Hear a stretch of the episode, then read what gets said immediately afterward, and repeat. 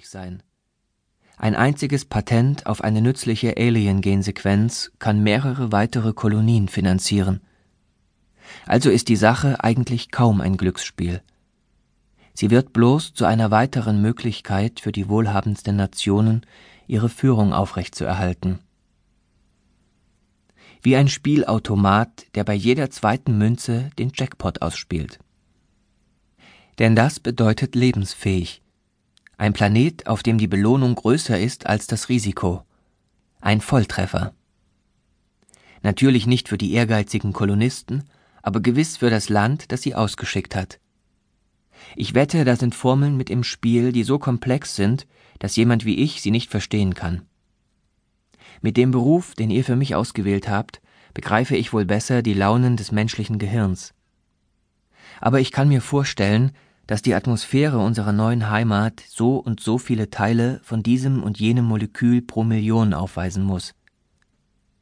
Vielleicht muss die Masse des möglichen Planeten innerhalb gewisser Parameter liegen. Und offensichtlich dürfen keine Herden unbezwingbarer Raubtiere umherstreifen.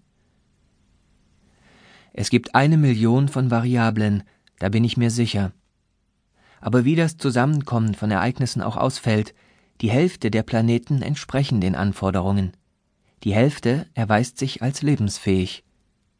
Und unsere Belohnung als kleine Plastozysten ist ein chemischer Auslöser.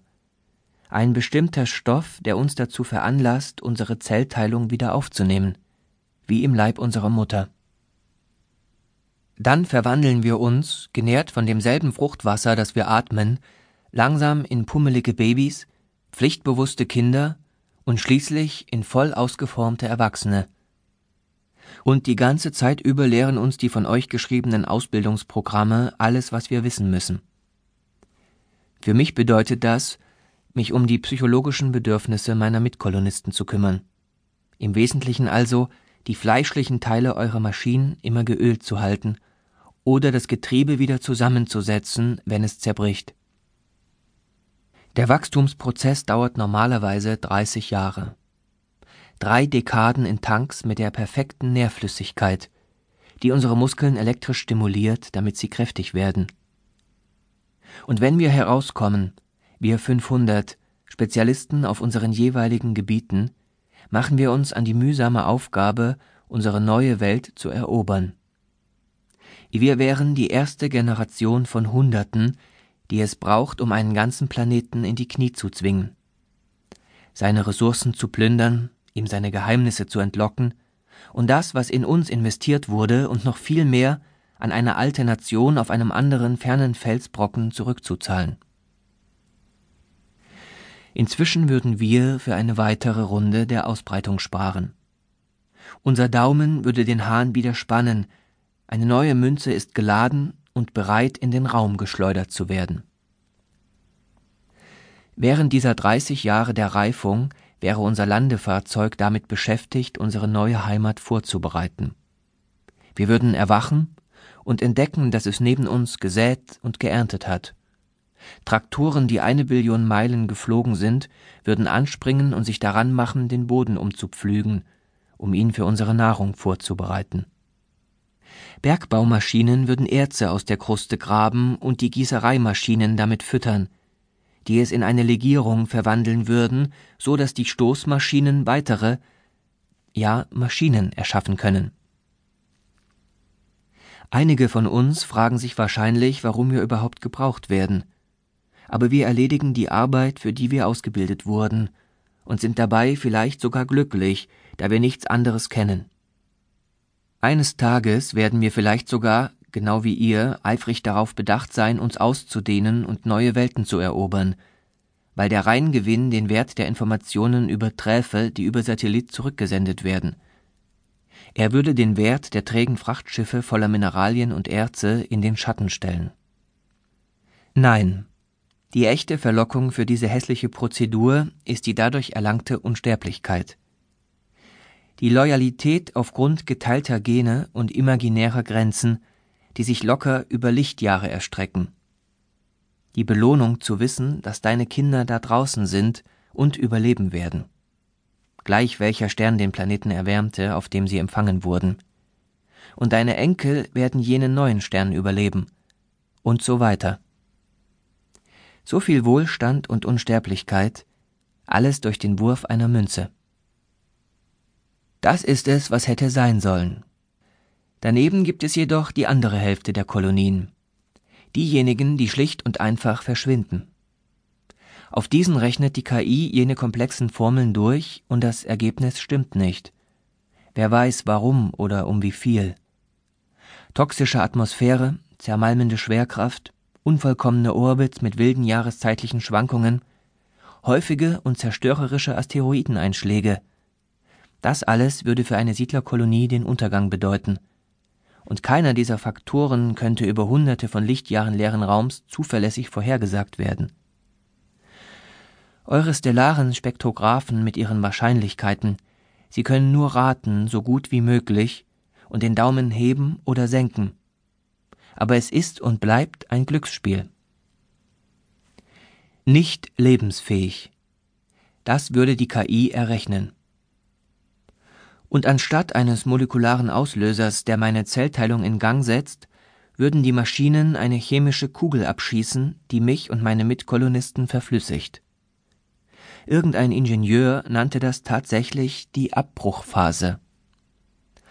500 mögliche Menschen in einem Säurebad vernichtet, die gesamte Kolonie in Brand gesetzt und in Schutt und Asche gelegt, dann die atomaren Explosionen, die dafür sorgen, dass nicht einmal die Asche überlebt. Man könnte meinen, dass besagter Ingenieur einen schlechten Sinn für Humor hatte. Und als eine dieser Blastozysten, die fast einem Abbruch zum Opfer gefallen wäre, verspürte ich denselben Widerwillen. Obwohl ich die Etymologie des Ausdrucks kenne, sehe ich darin nach wie vor einen dieser grausamen Zufälle, die sich durch die menschliche Existenz ziehen ursprünglich verwendet für Fehlgeburten, dann von der Luftfahrtindustrie adaptiert für jeden vorzeitig beendeten Versuch, hat das Wort aufgrund der Grausamkeit planetarischer Kolonisierung eine merkwürdig zufällige Wiederkehr erfahren. Man könnte fragen, warum die Abbruchsequenz? Warum so viel vom eingesetzten Kapital zu Lava reduzieren und dann noch mit Wasserstoffbomben vernichten? Wir bemühten uns, es zu verstehen, bevor wir erfuhren, wie kostbar Wissen geworden war. Dass sich in dem Krieg zwischen den Nationen um die Beherrschung so viel neuen Territoriums Ideen zu einer neuen Währung entwickelt hatten, für alle erkennbar und ohne Zeitverzug übertragbar. Intellektuelle Eigentumsrechte dienen jetzt als flüchtige Goldreserven, gewichtslos und unsichtbar kostbare Artefakte, die man in die Falten seines Gehirns schieben und überall hin schmuggeln kann, unentdeckt. Diese Bruchstücke können von den Verschlagenen gegen echten Reichtum eingehandelt oder von den Schwatzhaften wie eine Seuche verbreitet werden. So oder so, Informationen und Patente werden heutzutage von allen angebetet. Auch von der Kolonie-KI, die in etwa ebenso ein Klon unserer Vorfahren darstellt wie wir. Die KI würde lieber eine leicht toxische Atmosphäre in Kauf nehmen, statt das Risiko eines Verlusts all jenes intellektuellen Eigentums in seiner Hülle einzugehen. Auf jeden Fall nicht an ein anderes Land. Daher die chemische Kugel, die Brandsysteme und die Atombomben, die an unserer Seite die langsame Reise durch die Äonen gemacht haben. Alle sind sie billig zu transportieren, und noch dazu so freundlich, weder zu scheißen noch zu atmen oder sich zu reproduzieren. Das sind die Kalkulationen, eure Kalkulationen. Lebensfähig oder Abbruch. Der Wurf einer Münze, ein oder aus, eins oder null. Ein Zwiespalt, den Ingenieure und Wissenschaftler bewundern. Die feste Kante, die ihren intellektuellen Bemühungen die Fähigkeit verleiht, die Daten zu durchschneiden und bei der Wahrheit anzukommen. Als Psychologe, als Mitglied der weichen Wissenschaften erfüllt mich eine solche scharfe Rationalität mit Neid.